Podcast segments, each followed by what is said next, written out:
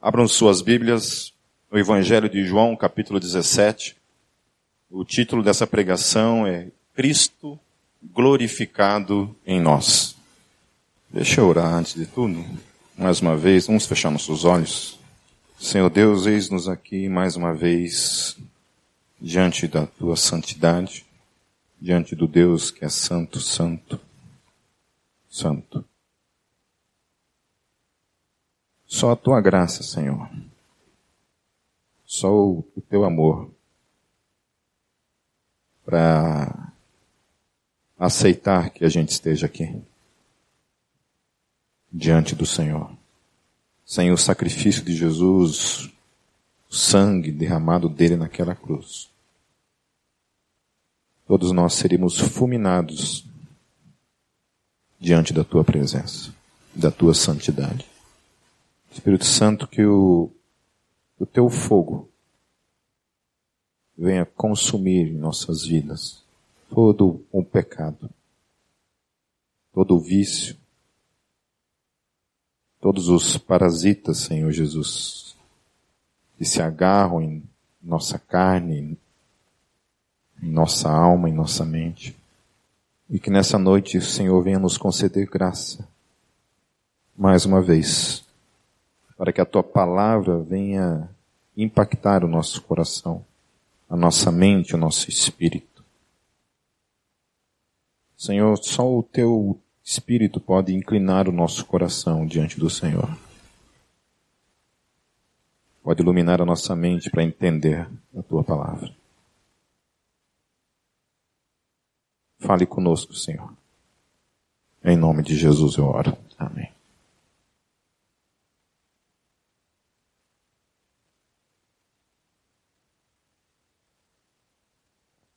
Vamos lá. Nós vamos lendo e vamos comentando. Depois de dizer isso, Jesus olhou para o céu e orou: Pai, chegou a hora, glorifica o teu filho, para que o teu filho te glorifique. Pois lhe deste autoridade sobre toda a humanidade quero ler novamente essa, essa parte. Pois lhe deste autoridade sobre toda a humanidade, para que conceda a vida eterna a todos os que lhe deste. Amém? Então Jesus tem autoridade sobre, sobre quem? Sobre toda a humanidade. Isso não está falando apenas da igreja, somente dos discípulos, somente daqueles que são filhos de Deus, daqueles que foram regenerados pelo Espírito Santo, mas está havendo uma autoridade clara da parte do Pai para com Jesus de que ele também é detentor de toda a autoridade sobre toda a humanidade. Amém? Então, às vezes a gente, a gente ouve coisas, por exemplo, já ouvi muito isso, de quando morre alguém, por exemplo, a gente tem alguns medos de falar coisas como, por exemplo, foi da vontade de Deus. A gente sabe que a vontade de Deus, ela trabalha de duas formas. A vontade de Deus, quando se diz aquilo que Ele realmente pretende fazer na vida de uma pessoa, e a vontade de Deus com relação a algumas coisas que Ele permite. Eu já falei para vocês um exemplo claro, quando a gente trabalha a questão da graça na nossa vida, principalmente com relação aos eleitos, com relação aos filhos de Deus, aqueles que genuinamente foram regenerados, que a graça, ela trabalha dentro de um campo de liberdade em que todos nós temos ação. E isso também diz respeito àqueles que não, não são nascidos de novo. Então, naqueles que não são nascidos de novo, o pecado tem um limite. E Deus age segundo esse limite, essa taça da iniquidade que a Bíblia fala, e chega a um limite, e aí é Deus quem determina, né? não sei qual é o padrão que Deus utiliza disso, Mas quando um ser humano chega a um limite, Deus traz um juízo imediato. Então essa é a forma como Deus lida com aqueles que estão fora dessa graça da eleição. Já quanto àqueles que estão dentro da eleição, que foram eleitos, que estão salvos em Cristo Jesus, a nossa ação, ela tem um limite. Então é como se quando nós vamos ultrapassar os limites dessa graça, Deus dá um pescoção na gente e a gente volta para o centro novamente. Dentro disso, eu creio de modo absoluto que é impossível que aqueles que estão verdadeiramente em Cristo perderem a sua salvação. Mediante essa lógica. Não tem como. Há um limite. Quando eu vou me perder, quando eu vou sair desse campo em que a graça de Deus atua, Deus me traz novamente. E a gente veio exemplos disso acontecendo na vida de muita gente. Né? É um exemplo que eu já falei várias vezes e vou falar mais uma vez.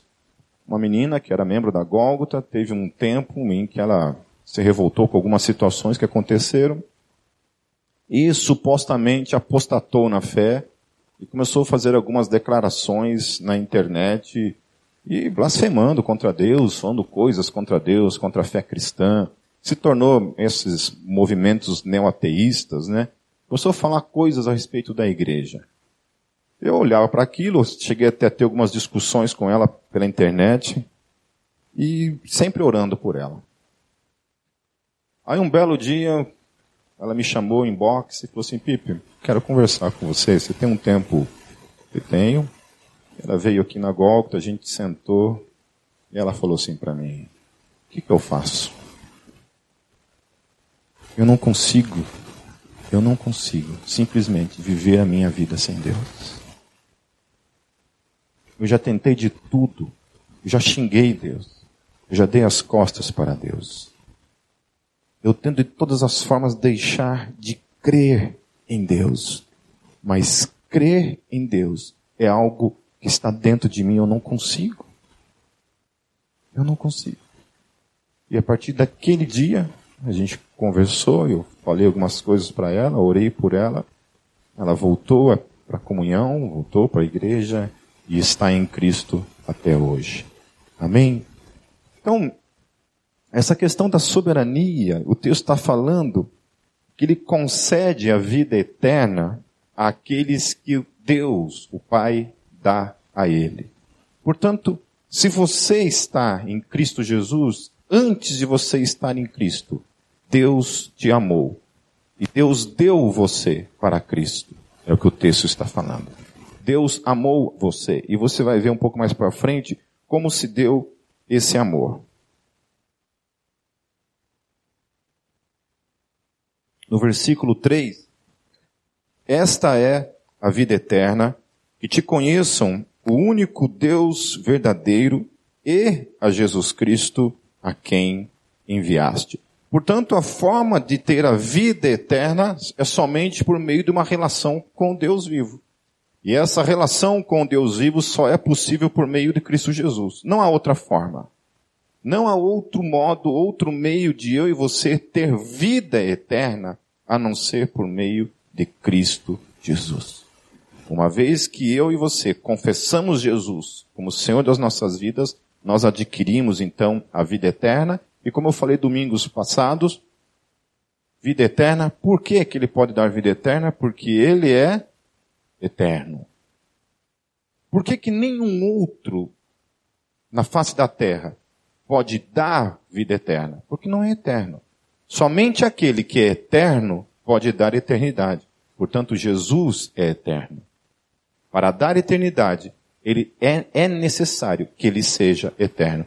Por isso essa conversa de que Jesus foi um grande profeta, um grande mestre, e blá blá blá blá blá blá blá blá blá, esse monte de coisas que se diz a respeito dele, mas que não chega à conclusão de que ele é Deus, é papo furado, é balela.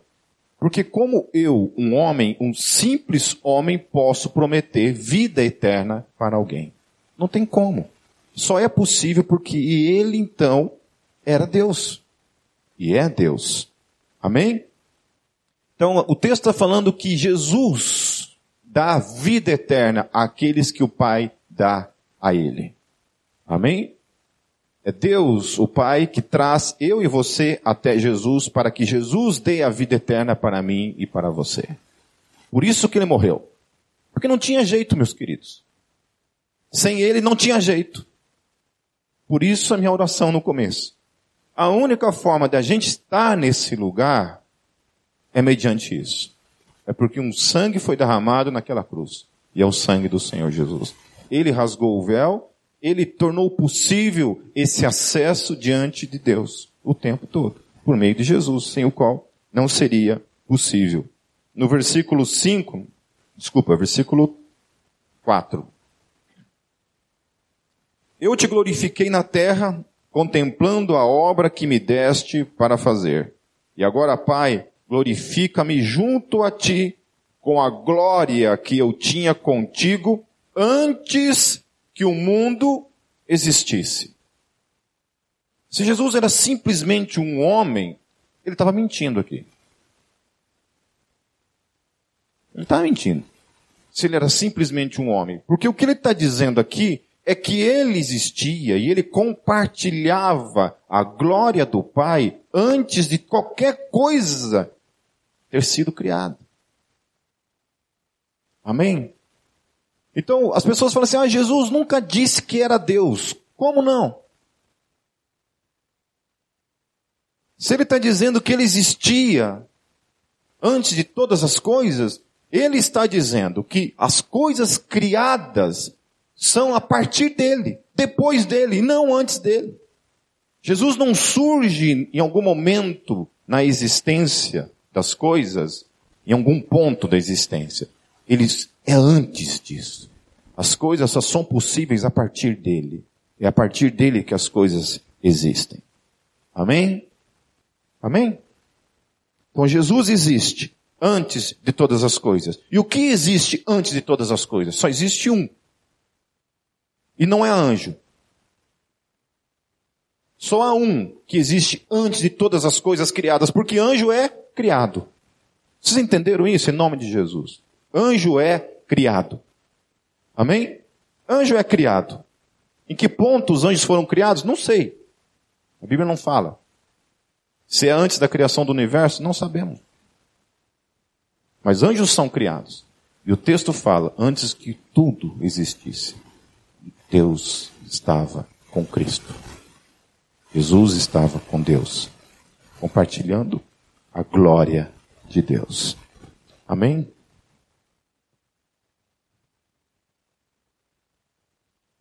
Versículo 6. Eu revelei teu nome àqueles que do mundo me deste. Eu acho interessante isso, porque o que o texto está falando é que Jesus só foi revelado àqueles que o Pai deu a ele. Jesus não foi revelado para todo o mundo, para todas as pessoas, mas ele foi revelado unicamente para aqueles que o Pai deu a ele. Eles eram teus. Portanto, vocês eram de quem? Dele. Dele. Antes de sermos de Cristo, nós éramos dele. E ele nos deu para o Pai. Tu os deste a mim, e eles têm guardado a tua palavra.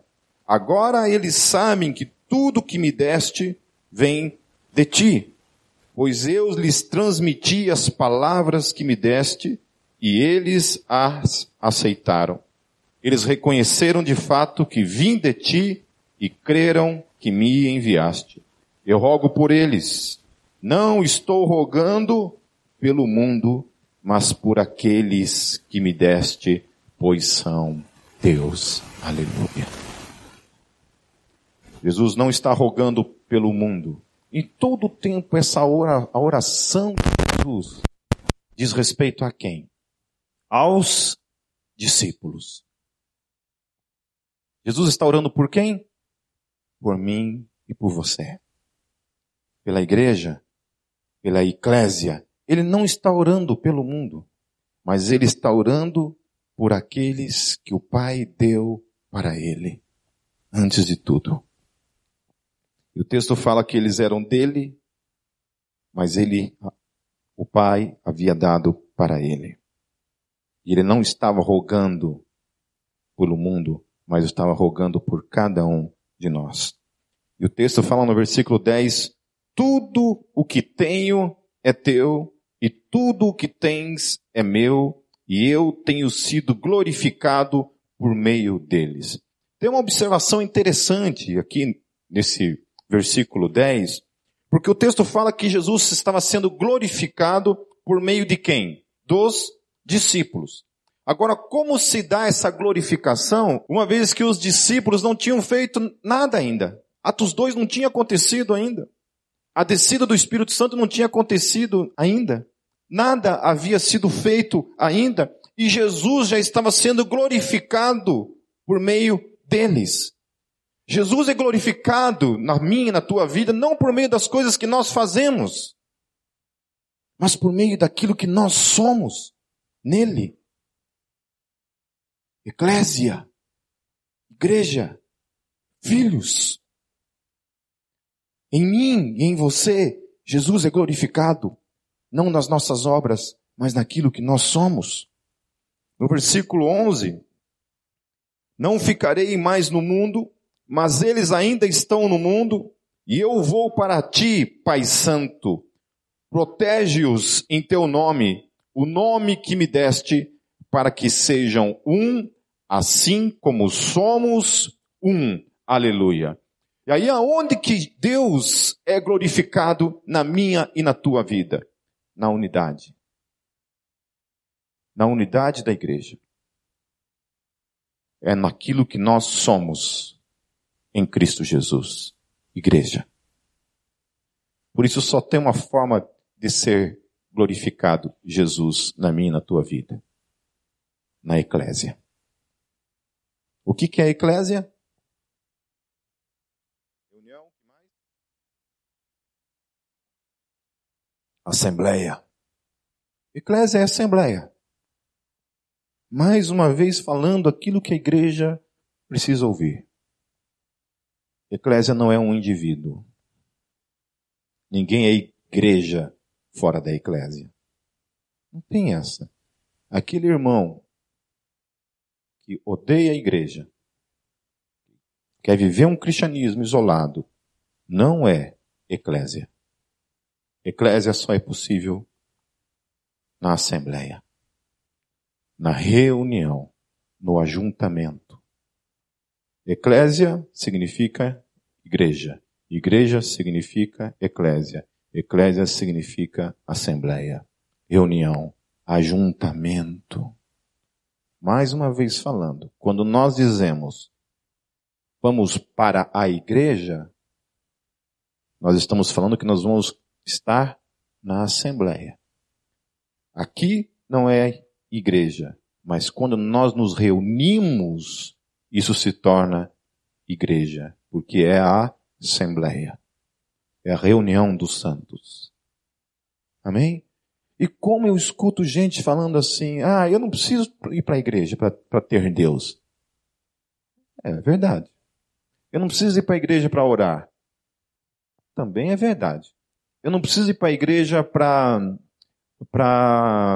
louvar a Deus. É, também é verdade.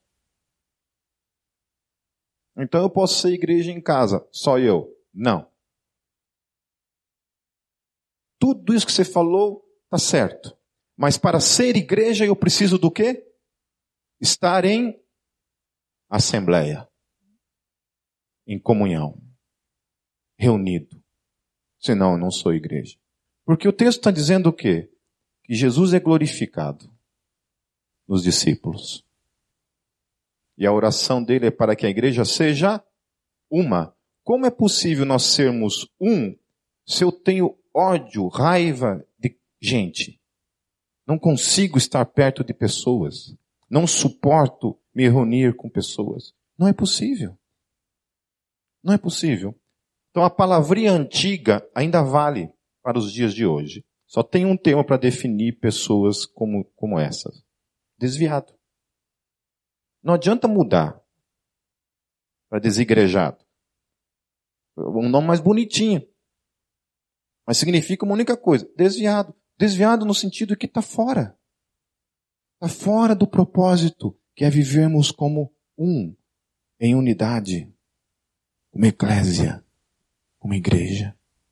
Amém? Amém? Ou não?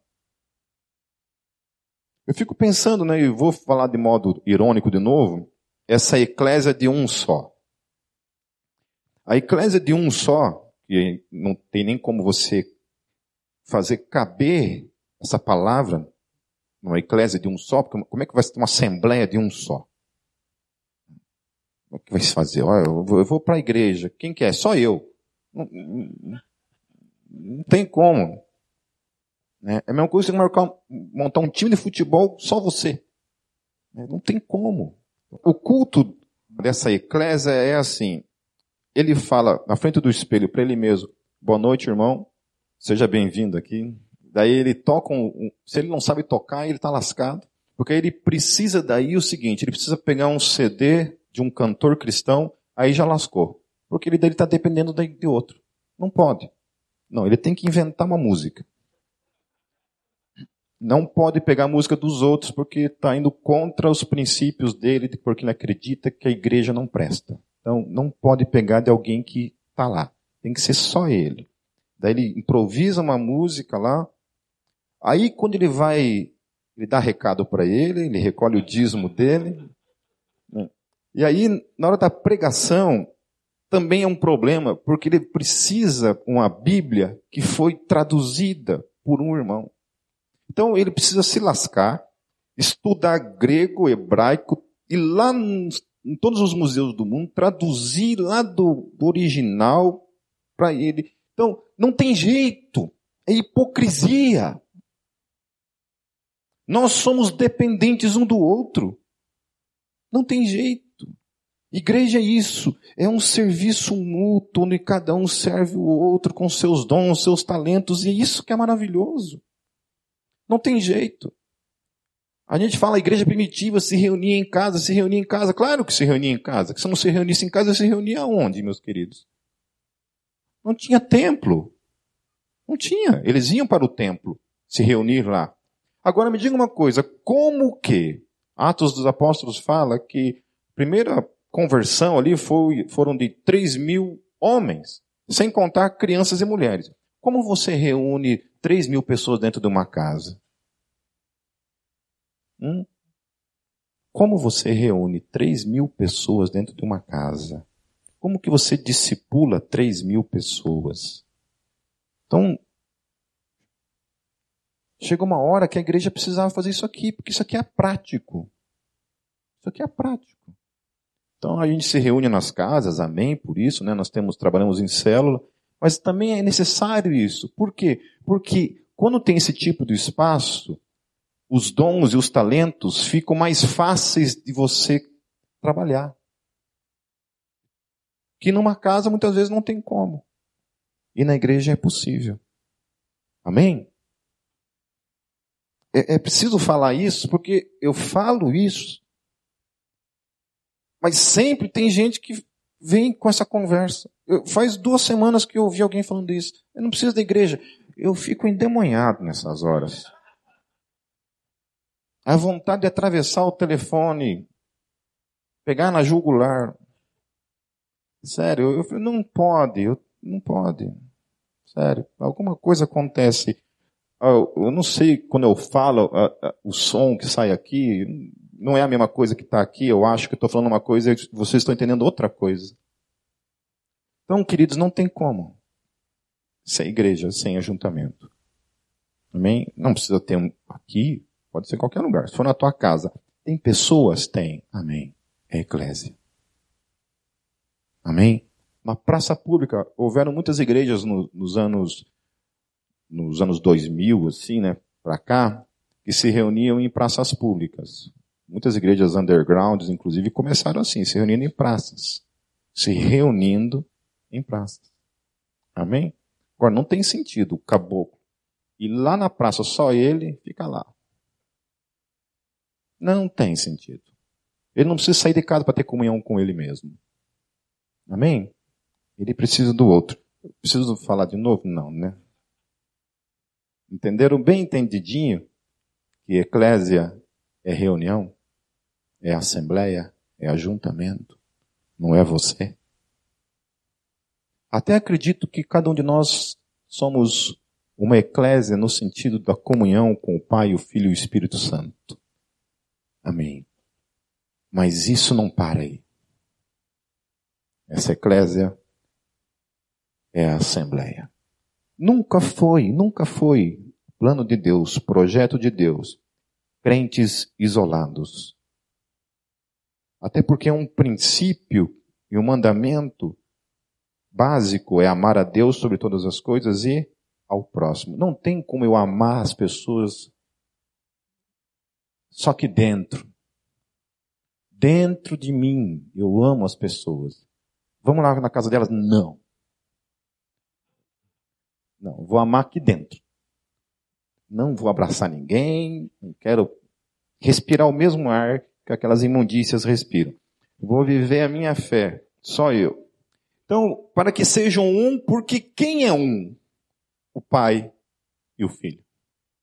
Então não teve um momento na eternidade em que Jesus falou assim, estou de mal, papai. Eu não, não quero estar em comunhão com você, pai. E aí Jesus vem na terra, morre pela sua igreja, para que a sua igreja seja como ele é. Como ele vive uma vida de unidade. Se tornam um nessa unidade, o desejo dele é que a igreja nele seja um e a igreja seja igreja, seja eclésia, seja um nele. Amém? No versículo 12, Enquanto estava com eles, eu os protegi e os guardei pelo nome que me deste. E aí eu acho lindo isso. Nenhum deles se perdeu. A não ser aquele que estava destinado à perdição, para que se cumprisse a Escritura. Não vou entrar em, em parênteses assim para tratar essa questão. Aquele que estava destinado a perdição, porque isso aqui é pano para manga, e a gente pode perder o foco do que a gente quer tratar nessa noite, mas depois, a parte, a gente pode conversar sobre isso, amém? Então, nenhum deles se perdeu, a não ser aquele que estava destinado à perdição, para que se cumprisse a Escritura. Então, nenhum deles se perdeu. Por que não se perdeu? O que, vocês acham? Por que que Pedro, João, Mateus não se perderam? Eles eram os caras quem que estava sobre eles. Lembram-se que o Pai tinha dado eles para ele? E aí Jesus está falando assim, olha Deus, aqueles que o Senhor deu para mim, nenhum deles se perdeu. Portanto, o que Jesus está dizendo, meus queridos, que todo aquele que o Pai dar a ele, jamais se perderá. Amém. Ah, mas se perdeu. Se se perdeu, não foi o Pai quem deu. Se se perdeu, veio por outros motivos, por outras razões, por outros meios, por outros caminhos, mas não foi o Pai quem trouxe. No versículo 13, agora vou para ti, mas digo estas coisas enquanto ainda estou no mundo, para que eles tenham a plenitude da minha alegria. Dei-lhes a tua palavra e o mundo os odiou, pois eles não são do mundo, como eu também não sou. Amém? Então, mais uma vez, né, falando essa questão, porque o texto traz isso para nós de modo claro, essa ideia da gente diminuir o evangelho, da gente relativizar o, o evangelho, da gente liberar coisas no Evangelho para que o Evangelho se torne de certa forma mais agradável. É? Agradável. É isso que está sendo feito hoje para com o Evangelho. O problema não é o mundo exigir da igreja. O mundo tem que mais a discordar mesmo, porque o Evangelho vai em encontro a ele. Vai em desencontro, certo? O evangelho vai desencontrar aquilo que o mundo pratica na sua vida diária. E isso vai chocar mesmo. O mundo propaga o adultério. O evangelho vai em desencontro a isso, o mundo propaga o roubo, a inveja, né? O que acontece? O evangelho vai em desencontro. Amém? Vocês podem ter uma ideia, você tem uma ideia, o que acontece? Vocês acham que roubar é o quê? É, é, é pecado? Alguém não concorda que roubar é pecado? Que se eu estiver passando fome e eu roubar, tá certo? Ou continua sendo pecado? Continua sendo pecado, certo? Então por que, que tem crente dizendo que não? Que aquele que rouba, por exemplo, é uma vítima da sociedade.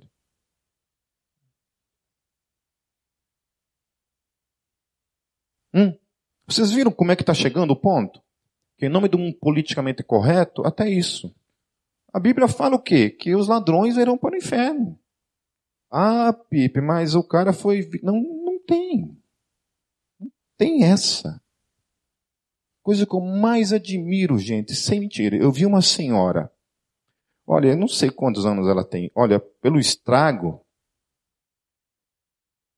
não, mas é sério, porque o negócio era, era só o pó da gaita mesmo.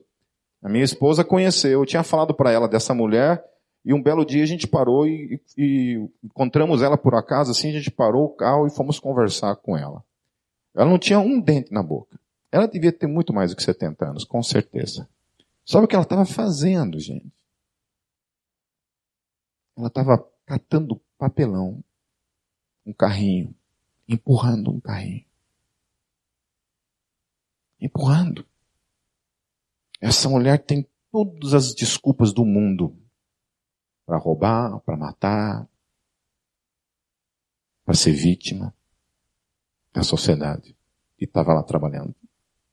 Eu conheço tanta gente na favela, a impressão que dá então que todo mundo está na favela tem a sua desculpa, né? E aí o que isso não responde é por que, que então tem gente rica e que é ladrão da mesma forma, como alguns políticos que temos por aí, né? Né? Tem toda uma vida social, todos os recursos. Eu conheço amigos, queridos, que eram classe média alta, que eram, todos eles eram ladrões. Eu tinha uma família para minha casa que o pai ensinou os filhos a roubar. E não era favela, não. Os quatro filhos eram ladrão. Eram ladrões. Dos quatro filhos, três foram, foram mortos. As vítimas da sociedade. Então é isso, sabe? Até isso a gente tem negociado. Então, a gente fala que pecado hoje não é mais pecado. É a gente negocia os negócios, sabe? E a Bíblia fala claramente, não é, acabou. Entende? Choca, choca, mas é isso. Então, o texto está falando que o mundo os odiou. E vai odiar mesmo. Odeia o Evangelho. Odeia. É, é aquela velha aquele velho meme, né? Jesus é legal, mas o que estraga são os fã-clube, né? É o fã-clube. Jesus é um cara legal, mas o que estraga é o fã-clube. Não é isso que se diz? Esse Jesus legal é porque esses caras nunca leram o Evangelho. De que eles lerem o Evangelho, aí eles vão começar a achar que a gente é legal. E quem a faca na caveira mesmo é Jesus. Quem é faca na caveira mesmo é Jesus, queridos. Esse Jesus idealizado que eles colocam por aí é outro Jesus, não é o Jesus do Evangelho. Amém? Então, por que, que o mundo os odeia? Pois, pois eles não são do mundo. Agora, se eles são do mundo, então quer ser amado pelo mundo, é muito simples. Vai para a galera. Vai viver aquilo que o mundo determina. Aí sim. O mundo vai aplaudir, o mundo vai te abraçar. É isso aí, cara. Vem, vem para nós. Lá em Tiago, só fazendo um, um, um parênteses aqui, citando um outro texto fora esse que a gente está tratando, em Tiago capítulo 4, versículo 4, diz assim, só esse texto, né, para não tratar todos os demais, diz assim, adúlteros, vocês não sabem que a amizade com o mundo é o que? Inimizade com Deus. Amém? Amém? Ah, mas eu quero, ganhar meus amigos para Jesus.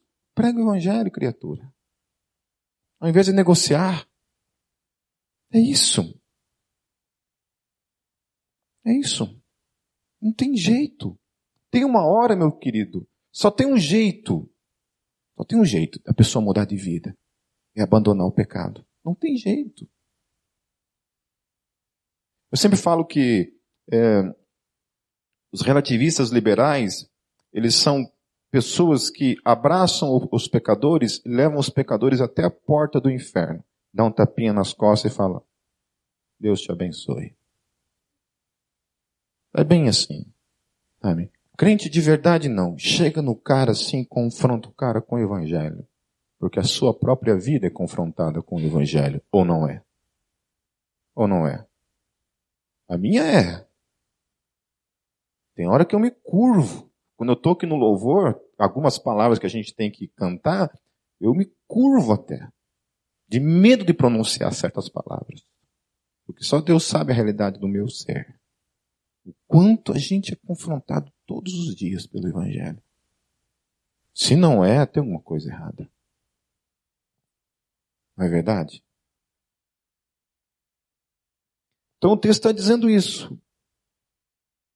Vocês não sabem que a amizade com o mundo, aí que o texto está falando é, porneia, né? ou seja, imorais sexuais, o que está acontecendo aí? A imoralidade sexual para todo lado e a gente está sendo meio que obrigado a aceitar o negócio. Entende? Porque senão a gente é taxado de fundamentalista, conservador, blá blá blá blá blá blá blá blá blá blá blá blá. Então tomem cuidado com seus posicionamentos políticos, meus queridos. Porque alguns posicionamentos políticos aí, para você abraçar, você tem que negociar o evangelho. Não tem jeito. Não tem. Você tem que abraçar a agenda. E a agenda inclui a agenda GLBT. A agenda inclui liberação do aborto. A agenda inclui liberação das drogas. A agenda inclui tudo isso e muito mais. Não tem jeito. Quando for escolher um presidente para eleger esse ano, para você votar, olhe para isso, em nome de Jesus. Então, quem quer ser amigo do mundo, faz-se inimigo de Deus. Continuando em João 17, no versículo 15, não rogo que os tires do mundo, mas que os proteja do maligno. Eles não são do mundo, como eu também não sou. Santifica-os na verdade, a tua palavra é a verdade. Portanto, é, o interessante nisso tudo é que o mundo, toda a vida dele está alicerçada sobre o acaso. É, é, só existem duas cosmovisões no, no mundo, meus queridos, não existem outras. Tá? Só há duas cosmovisões no mundo. Uma cosmovisão crê que Deus criou todas as coisas e Deus revelou o seu caráter à humanidade. Por meio do Decálogo, os Dez Mandamentos, e por meio de Jesus Cristo de Nazaré. Deus se revelou ao mundo dessa maneira. Aqui está a expressão do meu ser. Toda a humanidade está alicerçada ou nisso ou toda a humanidade está alicerçada simplesmente sobre o materialismo. De que o universo simplesmente surgiu do acaso, não há absolutos, não há certo, não há errado, só há construções sociais. Olha o que eu estou falando. Só há somente construções sociais se são somente construções sociais, então nós estamos alicerçados sobre uma verdade. O cristão não crê em relativismo. O cristão crê na verdade, e a verdade é absoluta. E aonde está fundamentada a verdade para nossas vidas? De onde vem? Vem do, do espaço, é um anjo que aparece todo dia, ele fala todo dia para a gente. Onde está alicerçada para nós? Na Bíblia. A Bíblia é o fundamento. Aí muita gente fala assim, ah, Pipe, deixa eu fazer um parêntese aqui, de apologética, eu acho muito legal isso. Muita gente fala assim, ah, Pipe, então quer dizer que a gente tem que obedecer o Antigo Testamento. Deixa eu fazer um parênteses em relação a isso. Existia um povo, ou existe até hoje, mas em especial ali, chamado Israel. Israel tinha Deus como seu rei. Seu rei. Eles eram o povo de Deus. Eles vinham viver numa região, Deus deu para eles uma legislação dentro de um contexto de deserto. Dentro desse contexto de deserto, haviam regras para eles obedecerem, porque eles vinham viver naquele deserto. Então Deus falou coisas básicas. Por exemplo, sei lá, caso de estupro.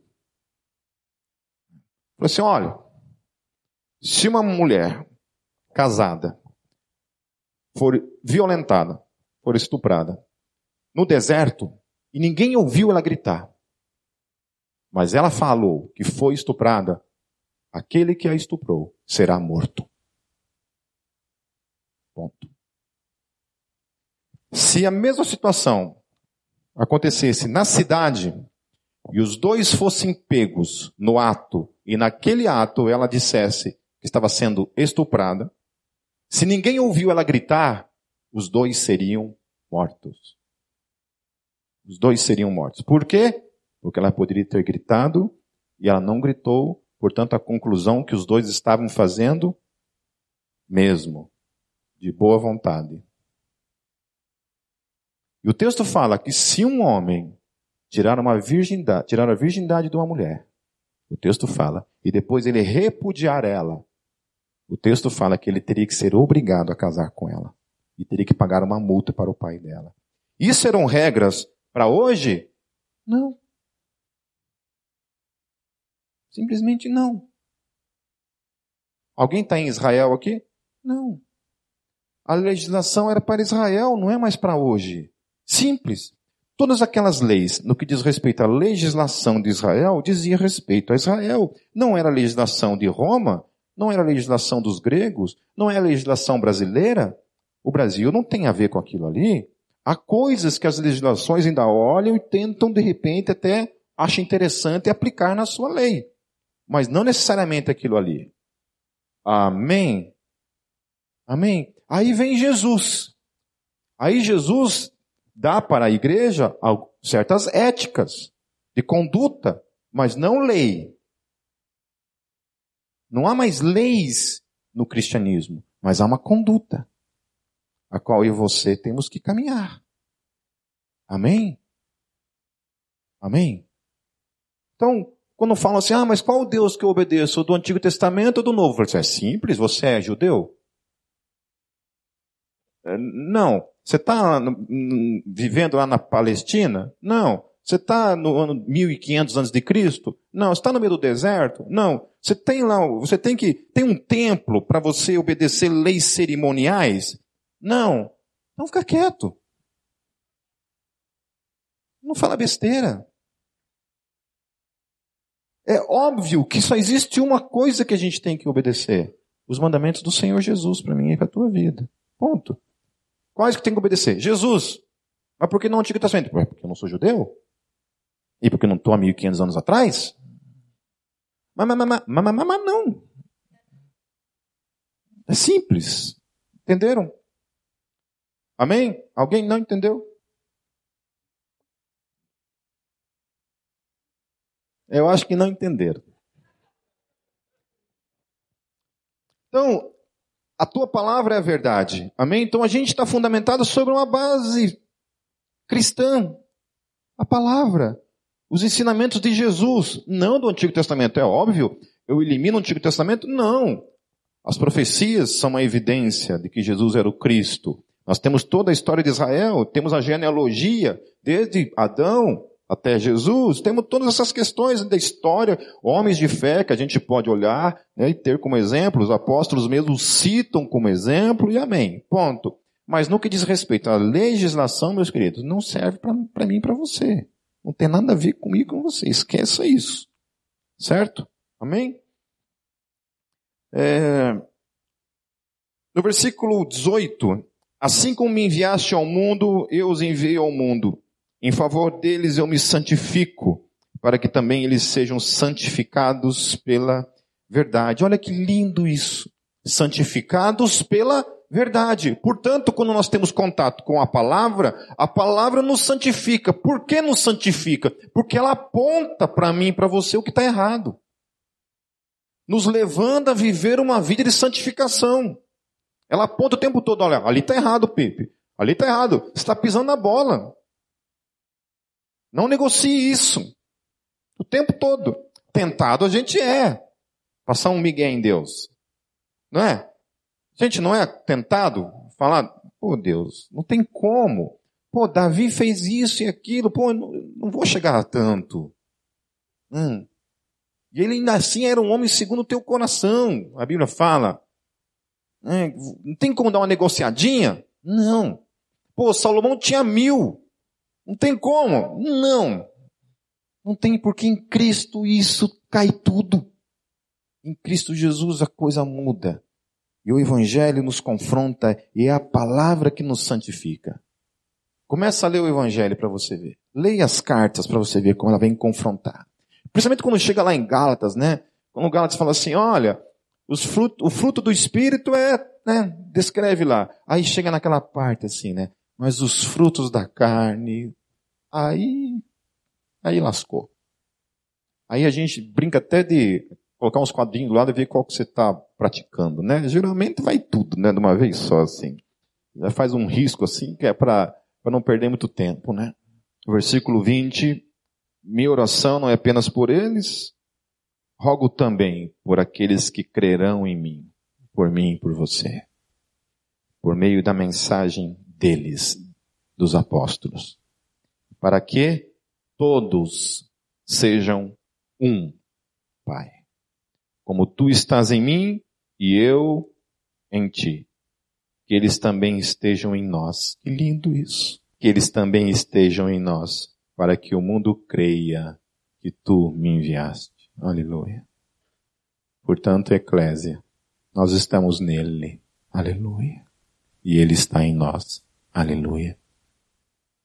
Essa é a Assembleia. Essa é a vida em Cristo. Aí no versículo 22 diz: Dei-lhes a glória que me deste, para que eles sejam um, assim como nós somos um. Qual é a glória que Jesus deu para cada um de nós, meus queridos? Sermos um em Deus. A coisa mais linda que Deus, quando Jesus fala, olha, eu quero ter novamente aquela glória, é porque ele está desejoso de voltar novamente para estar vivendo o que ele vivia antes de ter se tornado carne. Aquela glória que não é um, não é raios, luz para tudo que é lado, mas é simplesmente se fundir em unidade numa relação de amor eterna, a qual eu e você somos também participantes herdeiros, participantes dessa glória de viver em unidade. De termos dentro de nós o Deus vivo e podemos viver como o corpo de Cristo em unidade. Eu neles e tu em mim. Que eles sejam levados à plena unidade para que o mundo saiba, para que o mundo saiba que tu me enviaste e os amaste como igualmente me amaste. Repita comigo. E os amaste como igualmente me amaste. Que lindo isso. Isso significa, meus queridos, saia daqui nessa noite com essa convicção no teu coração. Em nome de Jesus. Deus o Pai ama cada um de vocês da mesma medida que ele ama Jesus. Vocês têm ideia da dimensão disso? Hum? Aí vocês acham que há algo nesse mundo poderoso o suficiente para tirar você dele, para separar você desse amor? Hum. É isso que o texto fala. que eles sejam levados à plena unidade, para que o mundo saiba que tu me enviaste e os amaste como igualmente me amaste. Pai, quero que os que me deste estejam comigo onde eu estou e vejam a minha glória, a glória que me deste, porque me amaste antes da criação do mundo. Pai justo, embora o mundo não te conheça, eu te conheço e estes sabem que me enviaste.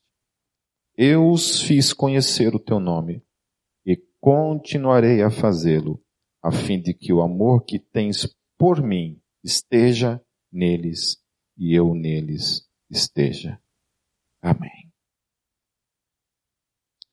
Amém, meus queridos. Que a gente consiga viver todos os dias essa realidade. A realidade dessa glória manifesta em nós.